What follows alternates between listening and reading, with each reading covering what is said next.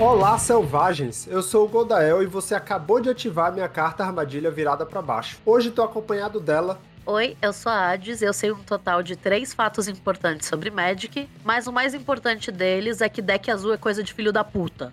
E acompanhado dele também, um pouco mais calmo e o mestre do Magic. Eu, Nando Alves, e eu concordo com a Hades. Pois bem, como você já viu aí no título do nosso episódio e aqui também nos nossos comentários, hoje a gente vai fazer um crossover aí de Magic the Gathering e RPG. Nós vamos conversar um pouco aí sobre o básico desse jogo, um pouco da sua história e principalmente como a gente pode adaptar ou incorporar ou trazer esse joguinho de cartas aí e alguns de seus elementos para sua mesa de RPG, mais especificamente Savage Worlds. Joguinho de cartas é subestimar o poder de destruir a família brasileira que o Magic tem, tá? Vou deixar isso no ar. É verdade. É, eu tive que parar não por causa da família, mas por causa das amizades. Eu acho que tava colocando elas em risco. Quem acha que Uno destrói amizades nunca jogou Magic. É verdade. Exatamente. Então, como vocês já sabem, a música vai subir, vai descer e a gente vai voltar com a nossa pauta.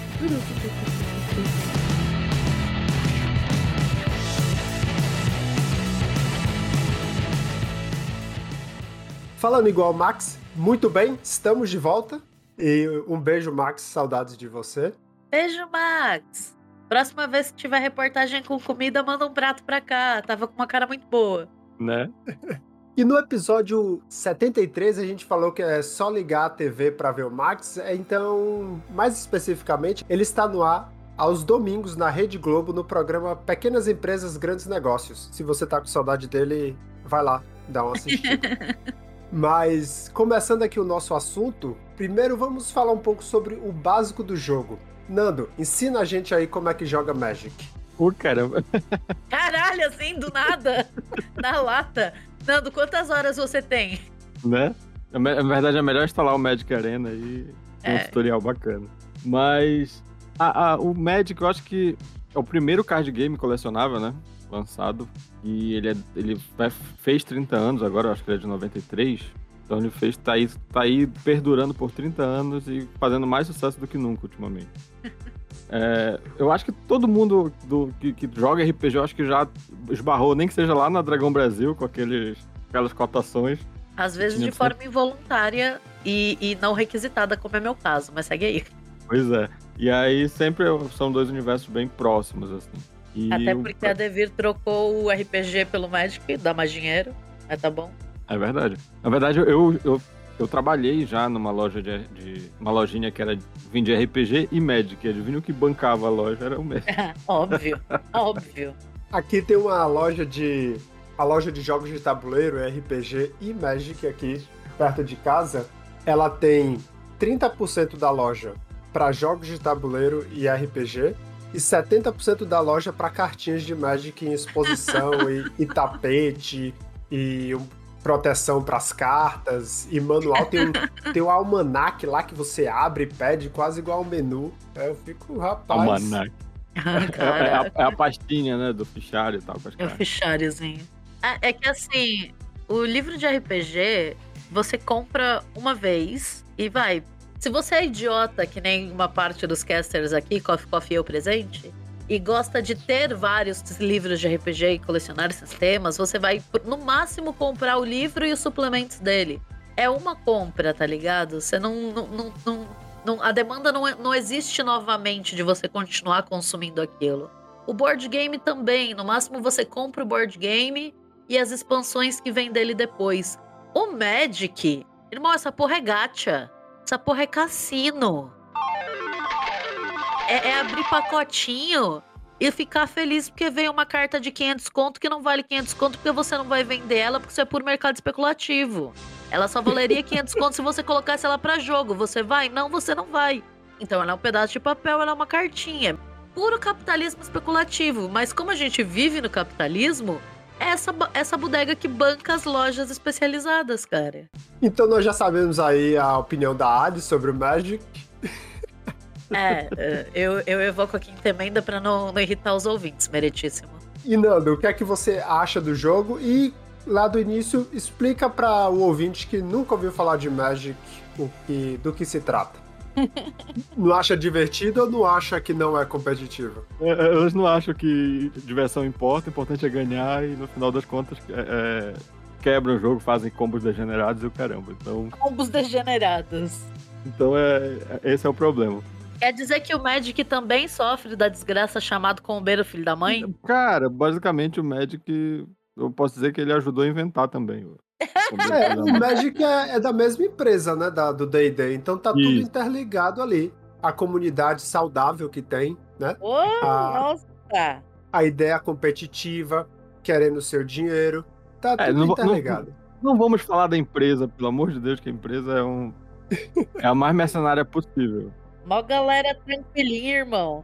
Não pode falar muito, senão elas mandam manda os Pinkertons na, na sua casa, né? É tanto mercenária que contrata mercenários, Exatamente. é só o que eu tenho a declarar.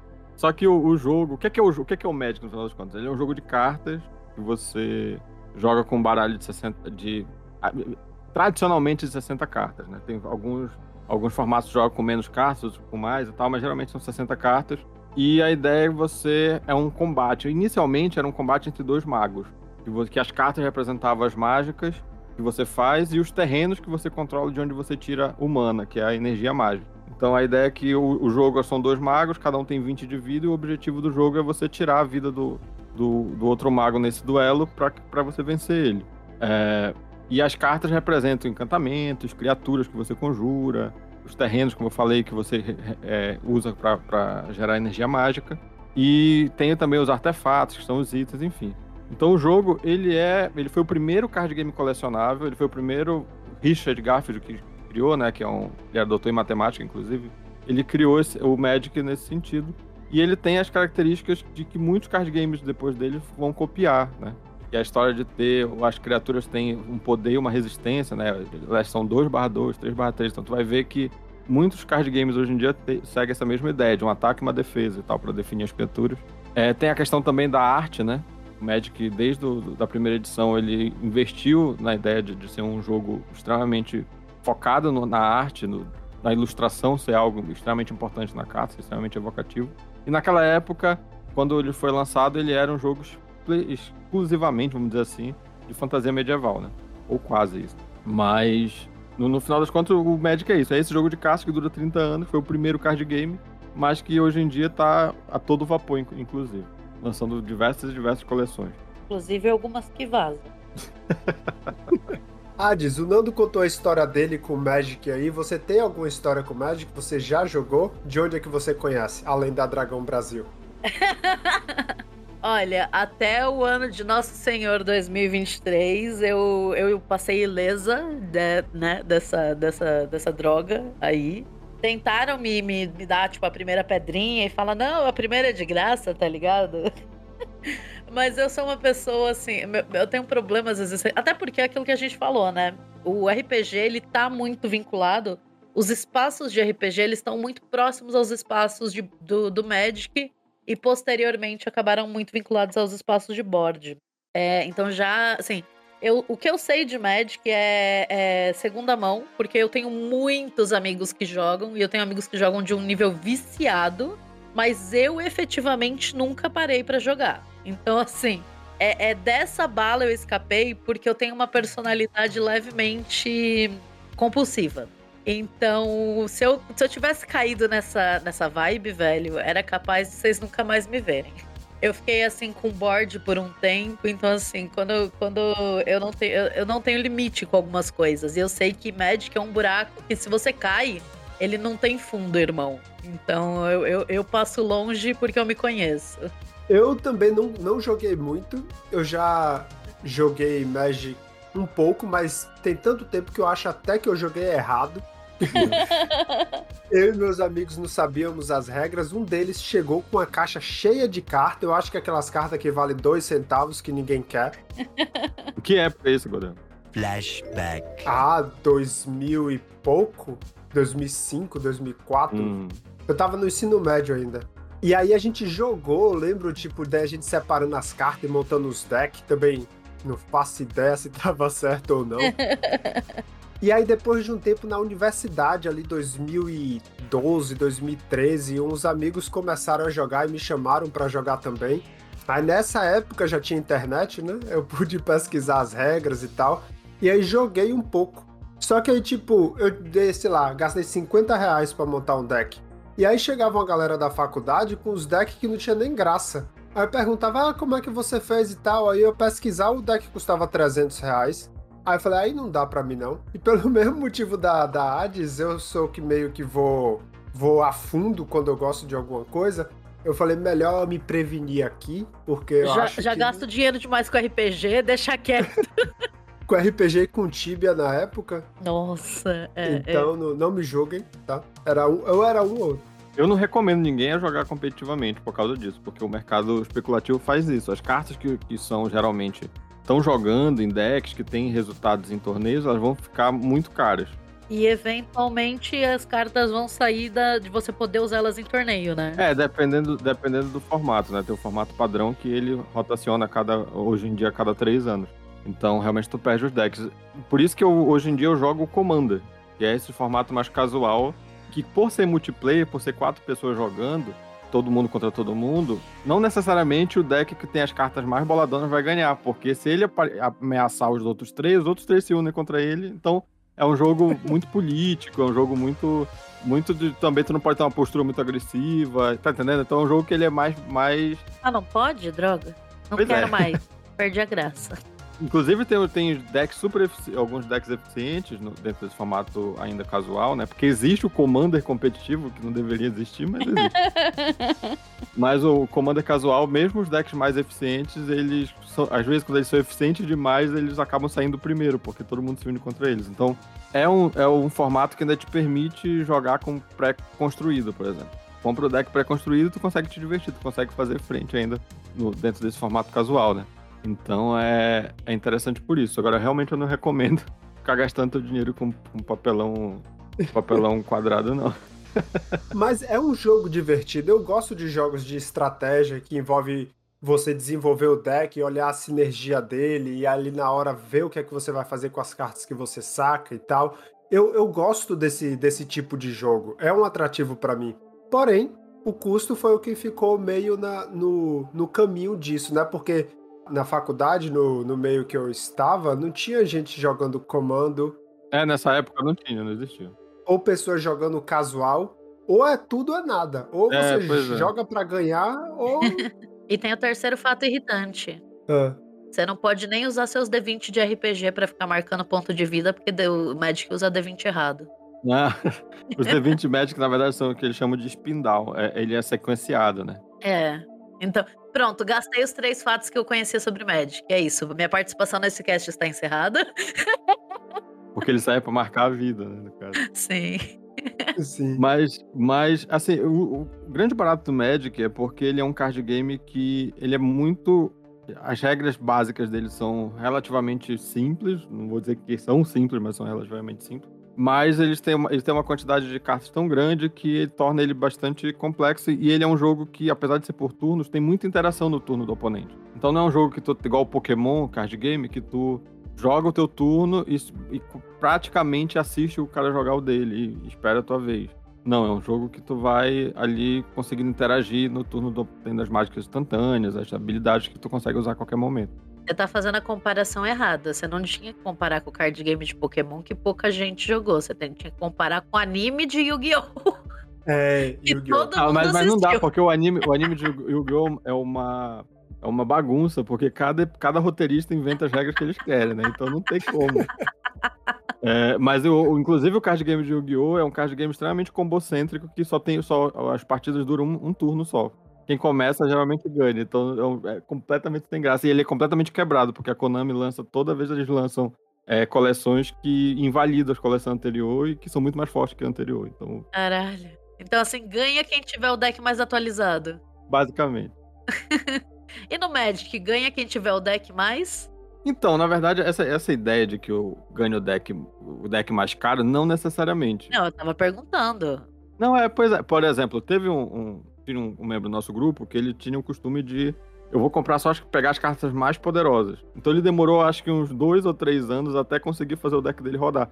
porque ele achava inicialmente que era só ele ter as cartas mais poderosas juntas num deck que elas funcionavam. E eu lá com o meu deck de, de 40 reais conseguia fazer frente a um deck de 2 mil. Caralho! Porque eu, eu, porque tinha uma estratégia, tinha, tinha um plano de jogo e tal. Então não é simplesmente tu ter as cartas mais poderosas, tu tem que saber o que fazer com elas, senão não adianta. Outro fator interessante do, do Magic é também que, como o Nando falou, tem a arte dele, que é muito evocativa, tem as, as frases e contam uma história, né? Cada coleção, cada tipo de deck, ele conta uma história ali. E como é que, que funciona isso, Nando? Pois é, as coleções, eles, eles começam lá no início, eles tinham lançado meio que um, a coleção Alpha Beta, é uma coleção de fantasia medieval, não tinha muito muito um tema, o tema era fantasia medieval, né? Então tinham goblins, tinham elfos e tal, muito inspirado em RPG, muito inspirado nessa, nessa cultura de fantasia medieval. Depois eles começaram a lançar coleções com temas. Então acho que a primeira coleção que veio com tema foi Arabian Night, que era que era fo focada nessa ideia na, na, fantasia das mil e uma noites e tal. E eles foram construindo um cenário e uma história depois a partir disso. Então cada as coleções tinham um tema. Tinha uma coleção que o tema era pirataria. É, tinha uma coleção que o tema era, era um artefato. Uma parte do plano que tinha muitos muitos engenhoqueiros e tal. E assim foi, foram vindo essas no início, né? Hoje em dia, as coleções têm mais os temas. Então, a última coleção que saiu agora, que é, que é as Terras, Terras de Eldraine, é os contos de fadas pela ótica do médico. Então, tu vai ter as cartas que representam a Chapeuzinho Vermelho, a, a Rainha de Gelo. Olha que legal. Pois é, todo essa, esse universo dos contos de fadas já é a segunda coleção, na verdade, de Eldraine, que foi lançada agora. A primeira tinha também as cartas, tinha a, a carta que era baseada na Bela e a Fera, tinha um sapatinho de cristal, enfim. E tem uns crossover com propriedade intelectual também, né? É, isso daí é o universo Beyond. Por exemplo, teve uma coleção que era baseada em monstros gigantes. Kaiju. Isso, que era baseado em monstros gigantes, que era um, é um plano onde os monstros gigantes lutam contra os humanos. Entendeu? Os humanos se defendem e tal, resistem aos monstros gigantes. E esses monstros gigantes basicamente se aproximavam dos cristais que tinham no plano e eles tinham mutações. Então eles interagiam com o ambiente, enfim. E aí, nesse, nessa coleção, algumas cartas tinham a skin, entre aspas, do Godzilla.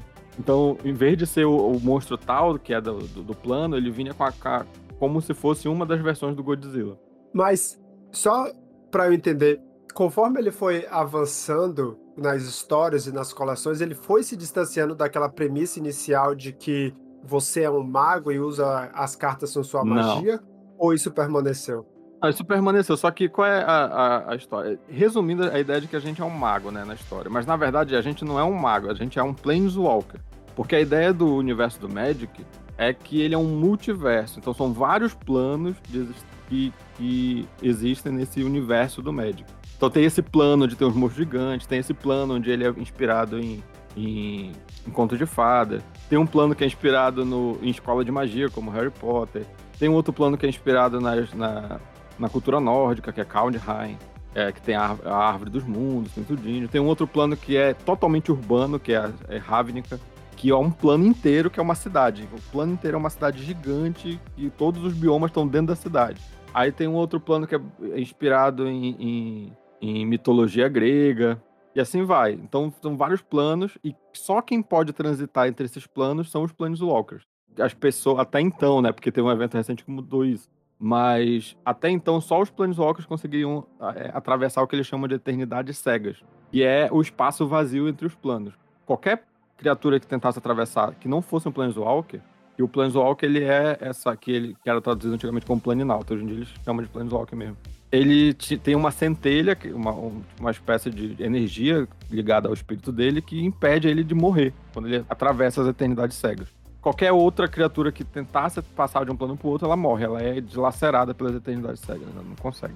Então nós somos esses magos que nessa época que o jogo foi lançado, são magos extremamente poderosos, que poderiam, podiam moldar a realidade. Então eles até diziam, tem um, um produtor de conteúdo que é o Elba, que fala assim, que o Planeswalker é tão poderoso diante das criaturas quanto você é para aquela carta que você está segurando. Então a ideia era isso. Os Planeswalkers eles podiam se transformar em qualquer coisa, eles podiam mudar meio que, meio que uma, uma feiticeira escarlate, mais poderosa ainda que ela. Só que teve um evento no meio dessa da, da história, que foi a, a, emenda, que diminuiu o poder desses Planeswalkers ao, ao ponto de que eles se tornaram cartas. Então eles deixaram de ser esses, esses, esses caras quase onipotentes para se tornarem magos, somente os magos poderosos que consigam atravessar os planos. Mas eles ainda podiam morrer, eles não eram tão, tão onipotentes assim. Entendi, mas aí o jogador é outro Planeswalker. Isso, é como se você encontrasse um outro Planeswalker e aí você conjura as criaturas para te ajudarem a enfrentar eles e faz as mágicas para tentar destruir eles. É isso.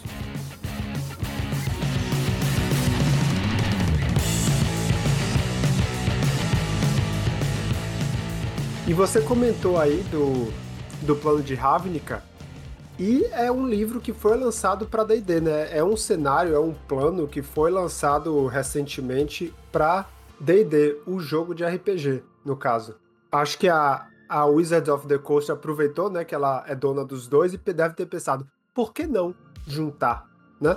É, eu li em algum lugar que a intenção deles era unir esses dois públicos. Você tem quem joga D&D se interessar por Magic, baseado nesse livro, e quem joga Magic se interessar por D&D. Então eles estavam tentando, pelas fofocas daí da internet, combinar e, e ter uma interseção entre esses, esses dois grupos deles. Mas é, na verdade, eles demoraram muito, né, para isso, porque eu acho que a Wizards é dona do D&D desde os anos 2000, salvo engano. Final dos anos 90 e início dos anos 2000. E só foram fazer um produto de D&D inspirado em Magic em 2018. então eu não consigo entender porque quase 20 anos depois que eles resolveram fazer essa junção, mas é, é verdade. Inclusive, eles também fizeram o inverso, né? Eles trouxeram o D&D pro Magic. Então tem duas coleções de D&D, que é, é Forgotten Realms e uma de Baldur's Gate. São recentes ou são mais são antigas? Recentes, são recentes, são de 2020 para cá, as duas. O Baldur's Gate é mais recente do que a do Forgotten Realms. E foram coleções muito muito boas que conseguiram fazer essa junção. Porque o, a própria galera do D&D queria colecionar as cartas, né? E até porque estavam representados vários personagens ali nas cartas. Então agora em Baldur's Gate veio o Elmster. É, o Tarrasque foi bem triste, mas estava lá. Por que era bem triste o Tarrasque? Porque ele era um bicho 10-10 que não tinha atropelar. Então um bicho 1 barra 1 para o Tarrasque. Não faz sentido em regras. O Tarrasque ser o destruidor de, de, de reinos que era parado por um esquilo 1 barra 1. É, mas, enfim, é nesse ele, caso... Ele, ele, pode ter TDAH, ele se distraiu com o esquilo. É, tipo isso, é um elefante, né? Medo de rato. Mas, mas nesse caso, é, tem, tem os cenários, alguns cenários que foram adaptados já pro D&D. Ravnica é um deles. Inclusive é um cenário que eu dei uma olhada, é muito legal, porque em Ravnica é uma cidade formada por guildas, né? Que é as cores de mana, porque o Magic tem cinco cores de mana, né? E cada cor de mana do Magic representa uma filosofia. Então o vermelho, ele é ligado aos sentimentos, a, a, a, ao ímpeto. O azul é ligado à inteligência, ao pensamento estratégico. O verde é ligado à natureza, enfim. Então cada, cada cor tem um tema. Aí em Ravnica, as guildas são a combinação sempre de duas dessas cores que formam uma organização que pega aquela filosofia das duas cores juntas, né? Então, por exemplo, a cor preta, é, é, ela é ligada geralmente à, à ambição, a um, ao, ao egoísmo e tal. E o branco é ligado àquela ideia de que todos, todos por um, né? Um por todos e todos a por unidade. um. A união. É, ligado à união, a, a, ao pensamento de grupo e tal. Aí quando une a, a, guilda que é preto e branco, eles pensam em, em, enquanto um grupo, mas só para eles. Tipo, é o, é o, nós e eles. Então eles só pensam neles, enquanto grupo. Então, que é uma guilda lá, inclusive, de mortos-vivos e tal. Então, a, a, a Ravnica é essa cidade que é controlada por essas 10 guildas e tu tem que. O cenário basicamente é tu vivendo entre a intriga de todas essas guildas. Então é um cenário muito interessante com relação às facções, né? Um cenário de eu, sou facções. eu sou obrigada a perguntar o que, que pensa a guilda que mistura vermelho e azul. Vermelho e azul são os Izzet, que são. Que, que, que são os caras que são os engenhoqueiros. Eles basicamente lidam com, com, com engenhocas que às vezes funcionam bem, às vezes não funcionam tão bem assim. Então, inclusive, tem goblins e engenhoqueiros na guilda de, de É, e essa, essa história que você contou e as histórias dos outros, das, das outras coleções também, é algo que você precisa de um livro, de um site para saber? Ou só com as cartas você consegue entender essa história e essas nuances que você está é, explicando? Isso no passado era melhor, porque tu, tu, conseguia, se tu tivesse todas as cartas da coleção, tu conseguia meio que, de uma certa forma, entender o que estava acontecendo. Hoje em dia isso ficou um pouco menos, mas antigamente eles lançavam as histórias das coleções em livros, tinham livros. Porque antes as coleções eram, eram um ano, eram lançadas três coleções que eram do mesmo, do mesmo, da mesma história. Hoje em dia eles só lançam a cada três meses uma coleção que não necessariamente está ligada à outra, entendeu? E eles não lançam mais os livros, eles deixam a, a história toda no site. Então tu vai lá e lê crônicas, artigozinhos que vão contando a história. Inclusive tem é, canais de YouTube especializados em, em, contar essas histórias e tal. Se tu não quiser simplesmente, quiser resumos, tá, tá, lá, tá lá no YouTube. tem canal de YouTube pra tudo hoje. Tem canal de YouTube pra tudo. Tá, pera, agora eu volto pra conversa então. Né? Agora eu tenho, volto a ter alguma coisa para adicionar. É, eu acho muito peculiar eles terem demorado tanto, inclusive porque a própria comunidade de RPG já usa o Magic como ferramenta tem, tipo, uns 20 anos. Eu tava até comentando com o Nando. Eu acho que a primeira. Não sei se faz tanto tempo assim, mas assim, eu tava comentando com o Nando que eu já tinha visto mais de uma vez, lá na época que eu comecei a jogar RPG muitos milênios atrás, que a galera já tinha essa coisa de, tipo, usar a carta como inspiração pra, criatura ou pra plot. E depois disso, isso acabou evo evoluindo. Infelizmente, eles, a, a, os caras já fizeram o favor de tirar isso do ar. Mas isso eventualmente chegou a evoluir para usar os decks, de, alguns decks de Magic como oráculos barra geradores, tipo, decks de gerador de aventura, né, pra RPG. Então, a comunidade já, já faz esse vínculo tem muito tempo. Então, essa demora é esquisita mesmo. Pois é, porque na verdade, o, grande ponto, o próprio jogo, né, as próprias cartas, elas já são próprias que a gente poderia usar no, no próprio, no próprio RPG. Então, a, a, só uma carta, se você pegar uma carta de Magic, geralmente uma criatura, por exemplo, é, como é que era esse, esse gerador né, de, de aventuras? Tu pegava um terreno para de, determinar um lugar da aventura, Aí tu pegava é, aleatoriamente entre uma criatura, um, um artefato ou um encantamento para definir qual era o, a, a, o objetivo da aventura. Aí tu pegava uma criatura lá aleatória para poder definir quem era a oposição na aventura, outra criatura para definir quem, quem eram os aliados, e assim vai. Tu ia construindo uma estrutura a partir das cartas. Porque, por exemplo, o objetivo da aventura é sair um artefato, que é uma espada, é uma orbe, alguma coisa assim. E aí tu ia montando a história a partir daquilo, como se fosse meio que um tarô, né? Vai abrindo as cartas assim e vai tentando juntar. E as cartas em si, elas têm elementos muito, muito evocativos. Então, tem é, a própria imagem que é muito interessante, inspiradora para te poder pensar em, em, em, elementos de aventura. O nome. E, e, geralmente as cartas têm um texto, que é um texto que eu chamo de flavor text, né? Que é um texto de sabor. Que conta uma historinha ali em três linhas sobre aquela carta que te ajuda a entender melhor aquela carta. E às vezes esse texto, eu tenho que concordar uma coisa: os caras são muito bons em escrever esses textos. São, são geralmente sacadas muito engraçadas, ou então é, é, é, são, são diálogos, então uma frase muito forte, assim, são, são muito boas. No geral, são muito boas. Eu peguei uma carta aqui aleatoriamente, mas que nem é tão boa assim, mas por exemplo, é o unicórnio da boa fortuna. Aí a imagem é um unicórnio lá, todo bonitão. E a frase dele é assim: um mero vislumbre de um deles marca o início de oito anos de boa sorte. Então, só isso a gente já pode pensar no, no como, esse, como colocar esse unicórnio numa aventura. É, é, é verdade esse, se dizer ou não. Então a gente poderia utilizar as cartas e pensar nelas até como inspiração para criar personagens, para criar NPCs, para criar lugares. Os efeitos disso no mundo, né? Porque se um unicórnio desses te causa boa sorte, o que impede alguém de capturar um e te cobrar para ver? Olha aí, já, aí a gente já pode pensar. Inclusive, tem uma aventura, uma aventura que eu já fiz baseada em unicórnio, que era isso, que era. Eles caçavam os unicórnios para tirar o chifre e tal. Então, é, é, o, próprio, o próprio jogo dá para usar dessa forma, né? Como inspiração, né? Não é nada oficial, né? É como inspiração é. para as aventuras. E como inspiração, como a gente falou, né? Até como um gerador de aventura, vamos dizer assim. Porque os terrenos são, tem, tem lugares, tem várias magias e mágicas instantâneas e feitiços que são eventos que aconteceram no jogo, que não, que não são só simplesmente feitiços, são eventos. Eles representam eventos, vários artefatos que representam vários itens que a própria mecânica de como ele funciona tu consegue também meio que inspirar para colocar no RPG. Eu recentemente, recentemente não, tem um, dois anos, comprei 700 cartas de Magic por 7 dólares. Nossa, um centavo cada carta. É, justamente para isso. E aí vendem. Aqui é, é fácil achar cartas bem baratas assim. E eu comprei justamente para ter inspiração, porque eu queria algo para de forma aleatória ou ou me inspirar na hora de fazer aventuras, na hora de jogar, na hora de criar personagens, encontros, como a gente conversou. E só que baralhos específicos, né? Porque existe, você tem um baralho de criaturas, você tem um baralho de itens, você tem um baralho de não sei o que, que são específicos para RPG. Só que eles são muito caros. Uhum. E, e aí eu pensei, olhei na internet e vi que muita gente usa a carta de Magic para inspiração. Justamente porque as imagens são evocativas, os textos são evocativos. Sim. É, é criativo porque você tem uma variedade muito grande de, de objetos, lugares, criaturas, feitiços. E para essas cartas, essas coleções que já passaram, e principalmente carta que no jogo é ruim, é muito barato você pegar elas. É, muito barato mesmo. Eu vi gente também usando para fazer token de criatura. Então eles têm aquele cortador, aquela ah, coisa de. furador.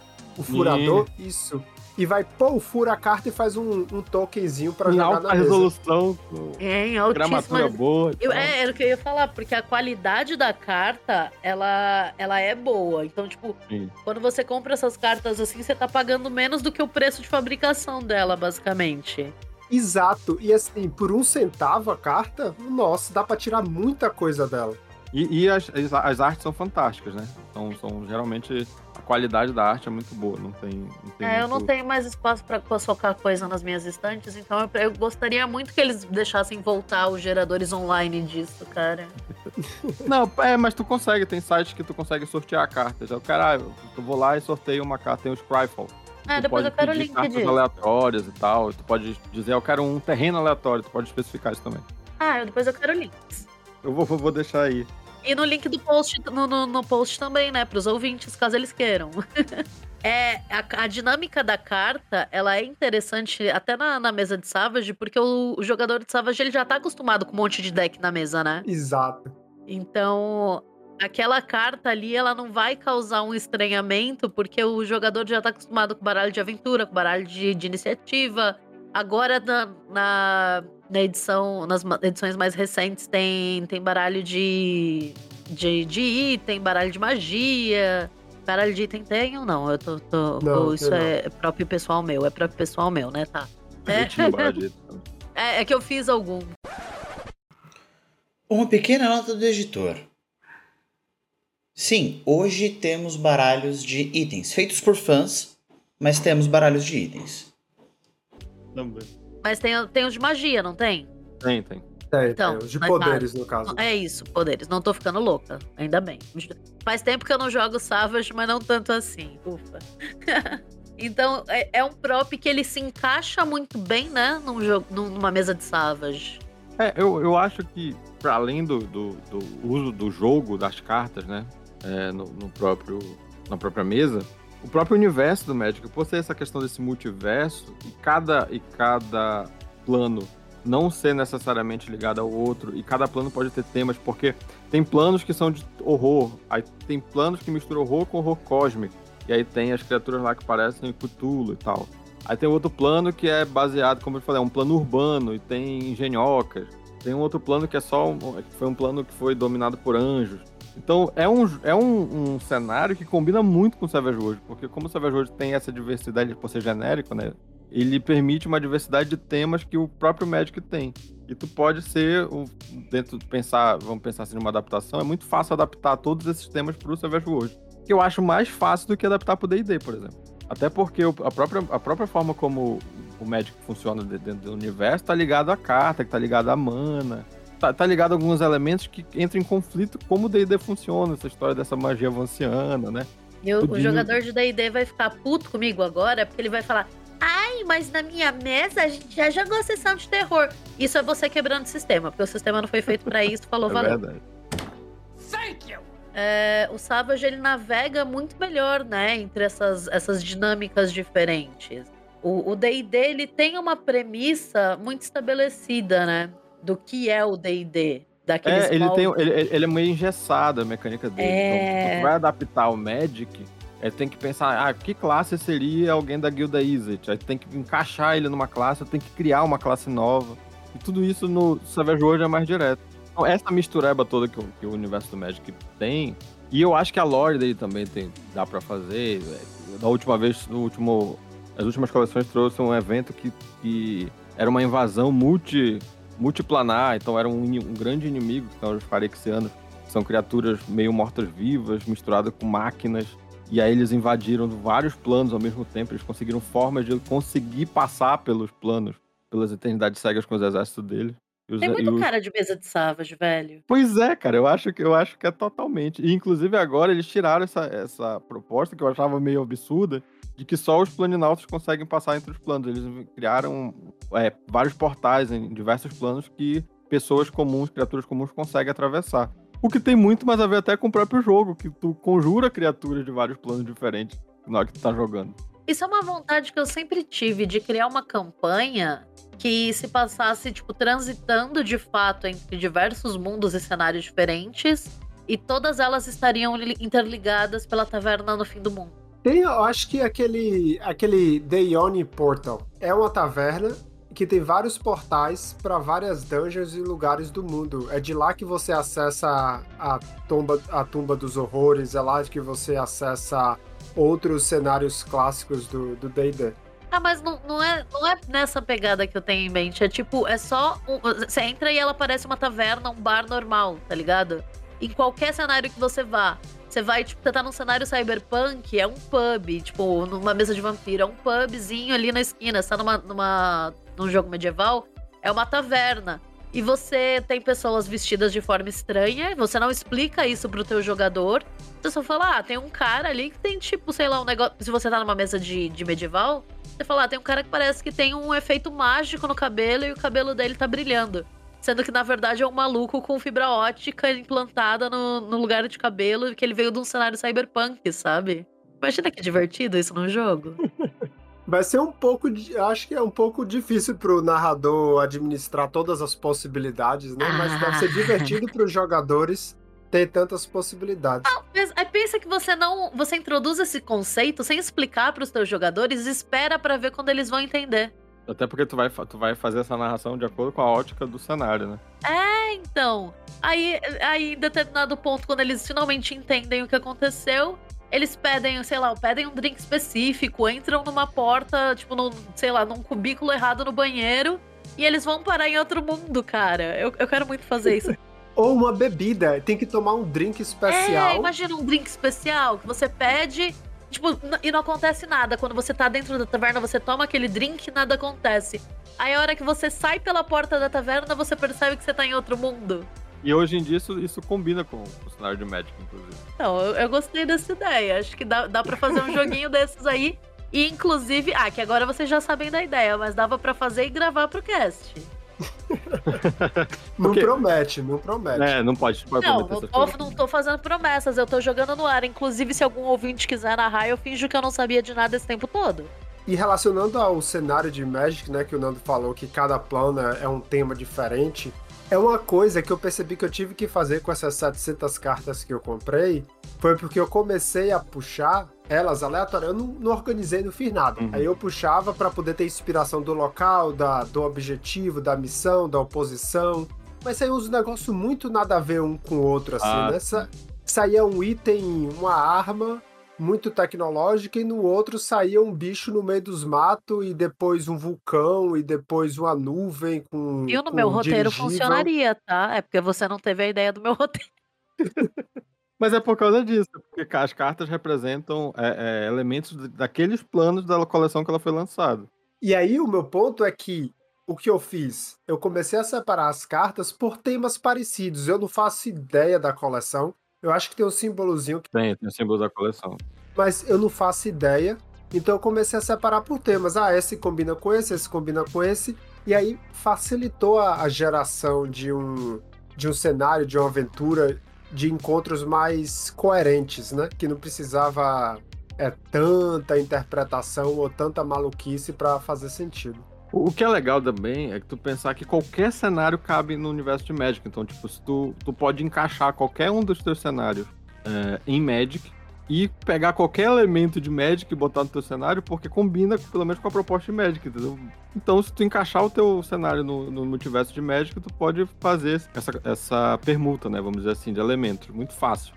Ou não, né? Então não precisa nem encaixar, mas só pega dali, daqui dali do, do, do Magic isso. Eu, desde, desde que comecei a jogar Savage Worlds, mesmo jogando em fantasia medieval, eu sempre apresentava o cenário como uma aventura que tinha um pistoleiro no meio da galera. Que ele vinha de um outro plano, que ele, que ele acabou vindo, tipo, de Deadlands e, e, e caiu no cenário de fantasia medieval, depois de entrar numa caverna, alguma coisa assim. E o objetivo dele era voltar. Então eu sempre gostei dessa, dessa brincadeira de, de misturar temáticas a partir dessa, dessa ideia de multiverso, né? De multiplanar e tal. Então, a gente pode usar tanto o cenário de Magic ou cenários, né? A ideia do multiverso ou um plano específico para inspirar uma campanha, mas também a gente pode usar as cartas ativamente, como tokens, como o exemplo que eu dei, ou para inspirar ali na hora os jogos, as coisas que a gente cria. É, mas eu, eu acho super válido, assim, tipo, zapear nas cartas, ou então até mesmo sortear a carta, para fazer elementos aleatórios na hora do jogo. Então, embaralhar criaturas. Eu tenho um deckzinho aqui só de criaturas. E aí eu quero fazer encontro aleatório. Aí eu vou lá e puxo uma carta e. Ou então duas cartas e penso, olha, vai ter um grupo com esses dois tipos de criatura aqui. E aí inventa na hora. Então daria também para usar dessa forma. A carta inteira como elemento, um elemento aleatório. Então para NPCs, para encontros, para é, eventos, enfim. Itens. E o interessante é que, sim, um dos grandes problemas que eu tenho com o encontro aleatório é porque muita. Hoje em dia as tabelas estão melhorando. Mas elas são assim: você encontrou dois lobos e um troll. É isso. E às vezes não faz muito sentido, é meio sem graça, ou tá faltando um. Flavor. Um toque a mais nesse. Exato. E a carta do Magic lhe dá textos. Ela lhe dá esse texto evocativo, ele lhe dá a imagem. Às vezes a criatura já tá numa posição de ataque, ou esses dias eu puxei uma que ela tava enredada numa, no tipo de armadilha, ou às vezes ela tá brigando com outra. Teve outra que eu puxei que tinha um mago atirando uma flecha através de um. Tipo, parecia um urso gigante. E ali você já sabe que você chegou e o encontro é o quê? É o mago lutando contra o urso acabou. Você já tem uma ação ali, não é só dizer um, vocês encontram um urso gigante. Enfim, a carta já lhe dá bastante coisa para você se inspirar. Ah, saio, saio desse cast com a vontade de integrar as cartas de Magic com os meus geradores aleatórios do Fantasy Ground. Olha, pois é, acho que seria interessante. Então, bora, bora fazer uma atividade aqui. Ó, você vai puxar uma carta, Nando, já que você uhum. é o mestre do Magic, vai descrever o que tem nessa carta tá. e eu, a Hades e depois você, vamos dizer como é que a gente faria aí ela de um encontro aleatório. Tá bom. Ok. Qualquer carta, então, né? Qualquer carta. Vamos supor que a gente não organizou o baralho, né? Porque às vezes você pode separar o que é item, o que é criatura, o que é, é terreno. Mas aqui vamos uma carta qualquer e como é que a gente faria um encontro aleatório com ela. Tá bom.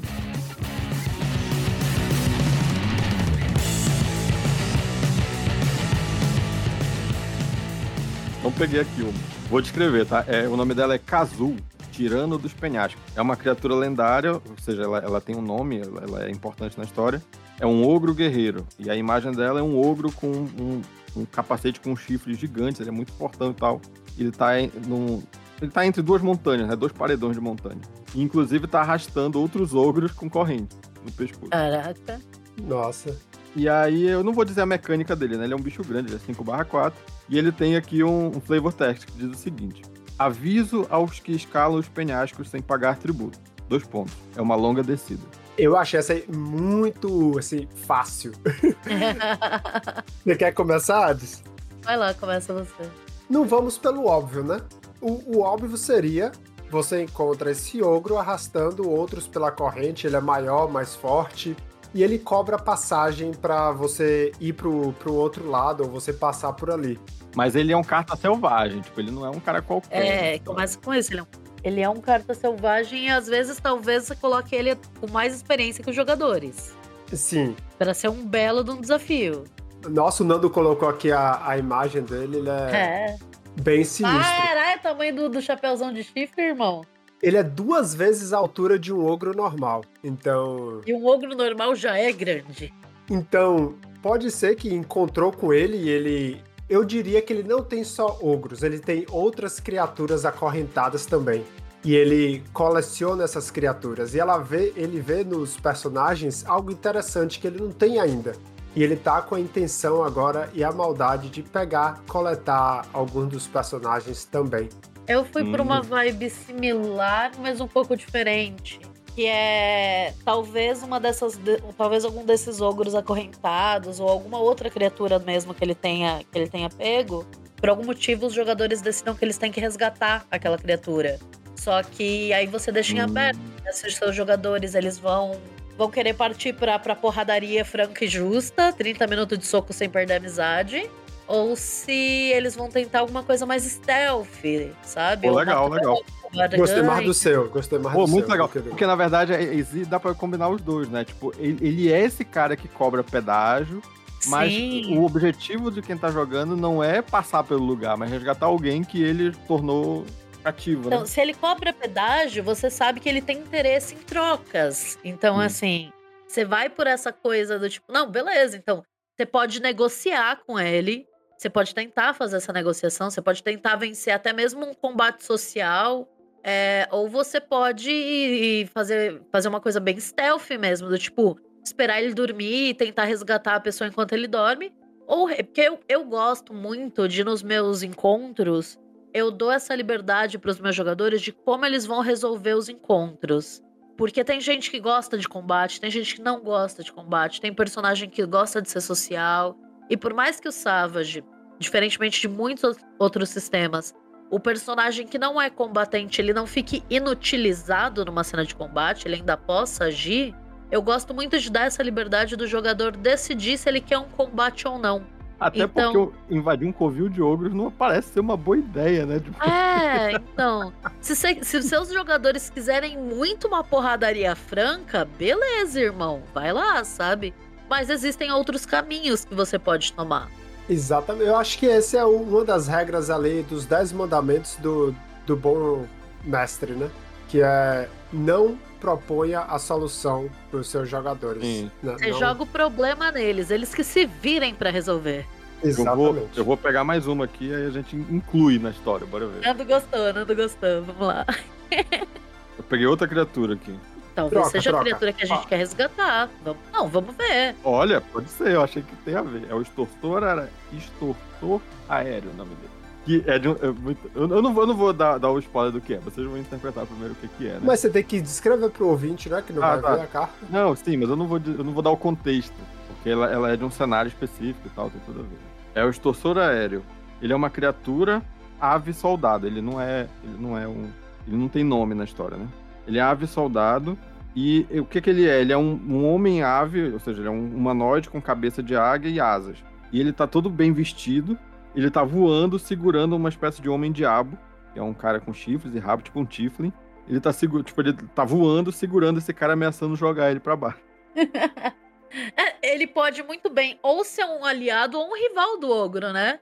Porque os dois estão nas alturas, os dois estão ameaçando te jogar lá embaixo. e se ele for o rival do ogro e ele que, que quer alguma coisa que o ogro tem? Pode ter sido ele que contratou o grupo, inclusive, tipo, de alguma forma. Vocês fizeram. A gente mete mais uma barganha, né? Tipo, vocês têm algum acordo com ele pra, tipo, pra fazer esse resgate? Talvez. É, é assim, nesse caso, eu acho que aí não seria um encontro aleatório, né? Seria mais algo assim, uma aventura já. Tá, se a gente tá pensando em quesito de, de encontro aleatório, essas duas criaturas, elas estão brigando por território. E você e o seu grupo podem decidir como ou quando usar essas criaturas em seu favor. Vocês podem se aliar uma delas contra a outra e barganhar, por exemplo, talvez o ogro queira se livrar dessa criatura.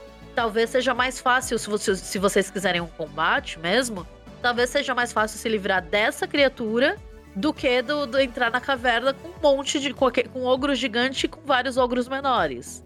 Ou talvez vocês se aliem à criatura contra o ogro. É, Essas talvez... criaturas elas podem estar em um confronto e vocês usam isso em seu favor. E pode ser um mistério também, né? Tipo, você é da mesma. Eles moram na mesma região montanhosa, na mesma montanha, e alguém desapareceu. E tu não sabe se ele foi capturado pelo Kazu ou ele foi jogado lá de cima pelo. Sim. é. Faz sentido, faz sentido. e então eu vou trazer outra interpretação. Essa criatura está amarrada pelo ogro. Ela foi capturada pelo ogro. E a aquisição mais recente dele, ele tá bem orgulhoso e empurrando essa criatura na frente. Ela tá com as asas amarradas né, nas correntes do, do ogro e tentando se libertar. Ela emite um som que internamente os personagens sentem como um pedido de ajuda. Faz sentido, faz sentido. Puxa mais uma não? Pra terminar? Vamos à última. A última pra terminar. É, agora não vale mais criatura. É, mas agora é outro encontro. Passou por isso, Tá. largou a criatura amarrada pra lá, ou derrotou o ogro, e aí em outra missão essa outra coisa acontece. Tá, eu puxei aqui, eu, eu- não é algo tão empolgante, mas Ah, vamos lá. A, a a graça é você ter criatividade pra interpretar o que vem. Mas se não gostou, sempre vale puxar outra também. Tá tudo bem, gente. A polícia do RPG não vai bater na, na porta de vocês. Achou errado, otário?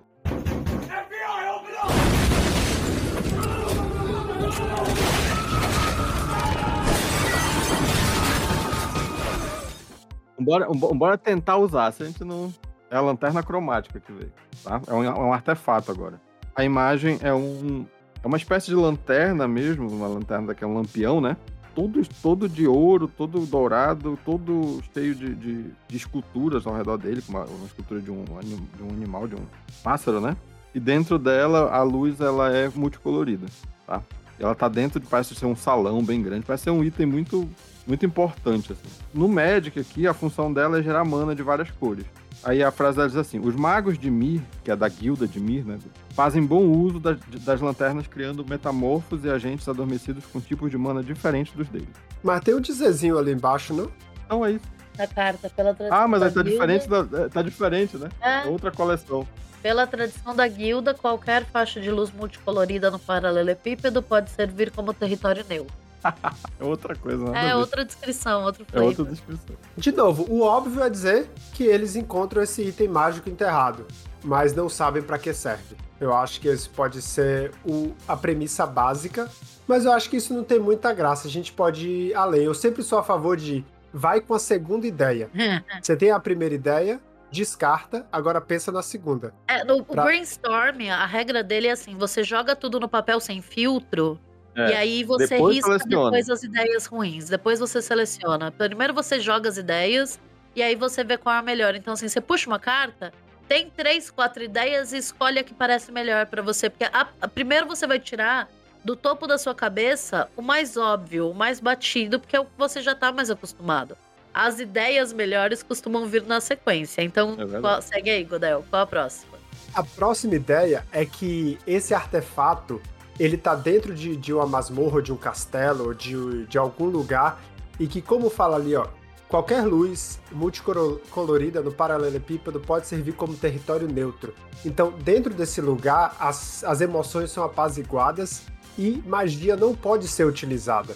Nem as pessoas teriam, no, no caso de Savage Worlds, teriam um- uma penalidade menos 2, menos 4 para ter qualquer ação agressiva contra os outros naquela região. Então pode ser que eles chegaram a um castelo, chegaram a masmorra, chegaram em uma cidade e talvez a grande escultura seja essa lanterna que está ali pendurada no centro da cidade, numa altura meio que inalcançável para as pessoas e a cidade é muito pacífica. As pessoas não brigam, ninguém discorda, ninguém arruma confusão. Criaturas que tentam atacar acabam não não investindo contra a cidade, elas desistem. Nossa, é um. Aí fui com a segunda ideia, olha lá, não a primeira. É, eu achei melhor mesmo. Pra mim, a lanterna evoca uma questão de, de desvelar o que está oculto. E como ela, ela traz essa coisa da, da mana, da magia e da, da- dos multicoloridos, eu penso muito numa questão dela, dela tipo, funcionar como um item que talvez é, desvelasse feitiços ocultos, ou que, que mostrasse, tipo, é, alguma coisa do tipo, qual, qual tipo de magia está sendo usado numa situação. De talvez funcionar até nessa linha, nessa linha oposta do que o Godael trouxe, como um amplificador de magia. E você, como ela é multicolorida, vai que ela funciona como uma lâmpada LED bonitinha que você pode trocar a cor, tá ligado? Então ela funcionaria como um amplificador de magia para um determinado tipo de magia do, do- de alguém do teu grupo. É verdade. Daria pra pensar dessa forma mesmo. Ela muda o trapping das, dos poderes, né? Olha lá! É, então. Interessante, interessante. E você, Nando? Cara, eu vou pela, pela vamos dizer pela outra frase, né, que eu falei no início. Os magos de Mi fazem bom uso das lanternas, criando metamorfos e agentes adormecidos com tipos de mana diferentes dos deles. Então a ideia é de que seria realmente uma organização que tem esse item mágico extremamente poderoso que consegue moldar criaturas vivas, seres vivos e tal, a partir da magia, da magia que está dentro dela. E essas criaturas têm uma natureza diferente de acordo com a, com a cor né, que ela está ela tá manifestando naquele momento e tal. Então aí talvez a aventura envolvesse alguma coisa nesse sentido, de, de, de envolvesse uma dessas criaturas, ou envolvesse salvar uma dessas criaturas que talvez tenha adquirido consciência, mas que para ela se mantenha vivendo, ela tenha, tenha que ter alimentado essa lanterna, alguma coisa do tipo. Boa. Então, tá aí, pessoal. Vocês viram que rapidinho aqui a gente puxou três cartas, né? E várias ideias foram geradas apenas olhando a imagem e o texto. Eu acho que no caso dessa última aqui, o texto foi muito mais impactante do que a imagem em si, mas a do ogro e da, e da criatura que voa, a, a imagem acabou sendo mais, mais impactante. E tem os textos e tem os números, se você achar uma forma de converter também. Então, pode servir de bastante inspiração para você no seu jogo, tanto ali na hora, né, quanto de uma forma antecipada em que você prepara uma aventura um cenário para os seus, seus jogadores, ou até como jogador você pode utilizar ela para criar seus personagens. É, eu, eu, posso dizer, inclusive, que eu já fiz isso. Eu peguei é, essas cartas e criei NPCs baseados, inclusive, na mecânica do Magic para poder passar para o Savage Worlds. E, inclusive, mecânicas que, que não tem no Savage Worlds, que eu inventei. Por exemplo, eu peguei a Lash Norn, que é uma, uma inimiga lá grande, do, ela é líder dos Pharexianos. E a, a, carta dela diz assim: as, as criaturas que você controla recebem mais dois, mais dois, mais dois de poder, mais dois de resistência. E as criaturas que os oponentes controlam recebem menos 2, menos 2. E ela é uma líder, né? É um oponente tal, é uma, uma, criatura lá que tem partes mecânicas e tal. E ela é também ligada a um, a um credo, né? Um, uma crença lá dos Palexianos. Então por isso que ela inspira quem tá do lado dela e, e cria medo, cria e dificulta a vida de quem tá quem é o oponente. E aí no Savage Worlds eu criei uma mecânica que não existe, que é quem tiver perto dela e for aliado dela, automaticamente ganha aumenta os dados de, de, de trade daquela, daquela criatura em um ou dois, e quem for inimigo diminui passivamente, tipo, sem fazer teste, sem nada. É um poder passivo dela. Então enfrentar ela é muito difícil, porque ela faz todo mundo ficar mais fraco do, do, do, dos inimigos e todos os aliados dela ficarem mais fortes. Interessante, interessante. Caraca. É uma aura de aumentar e diminuir atributo, né? É, é como se fosse aquela magia, né, de, de aumentar ou diminuir atributos, só que de forma passiva, tipo, Isso, de forma de, em área. Em área e passivamente. Em área e passiva, interessante. E o melhor de tudo é que você já tem a imagem, você não precisa depois sair procurando no Google imagem que ou usar a inteligência artificial para fazer imagem que se encaixe com o que você imaginou. Já tá ali, né? É. E se você, você pode pedir para aquele seu amigo viciado em Magic que tem várias cartas que ele não usa, Pô, me arruma umas aí.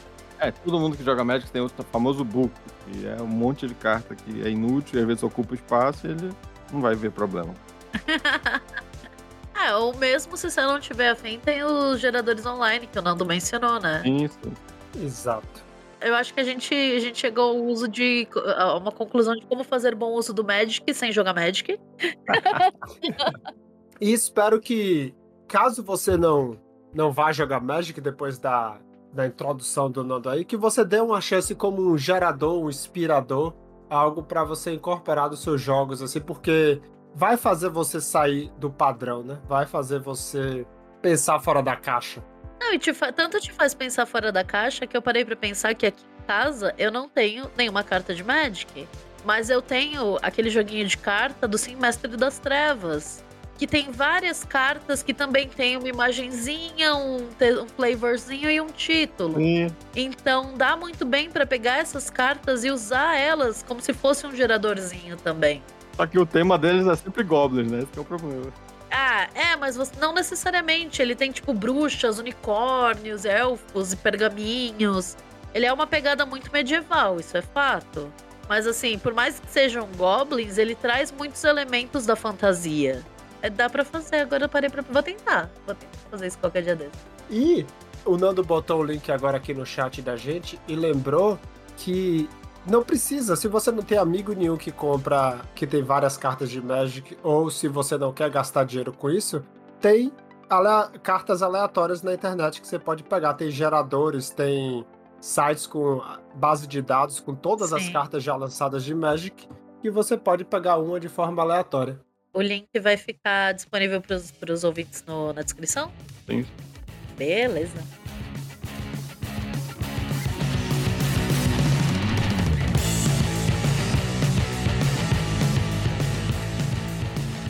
Então é isso, ouvintes. Eu acho que a gente conseguiu passar bem uma, uma ideia de para quem não conhecia, né? Como não tem tanto, tanto contato quanto eu não tinha do que é o Magic, né?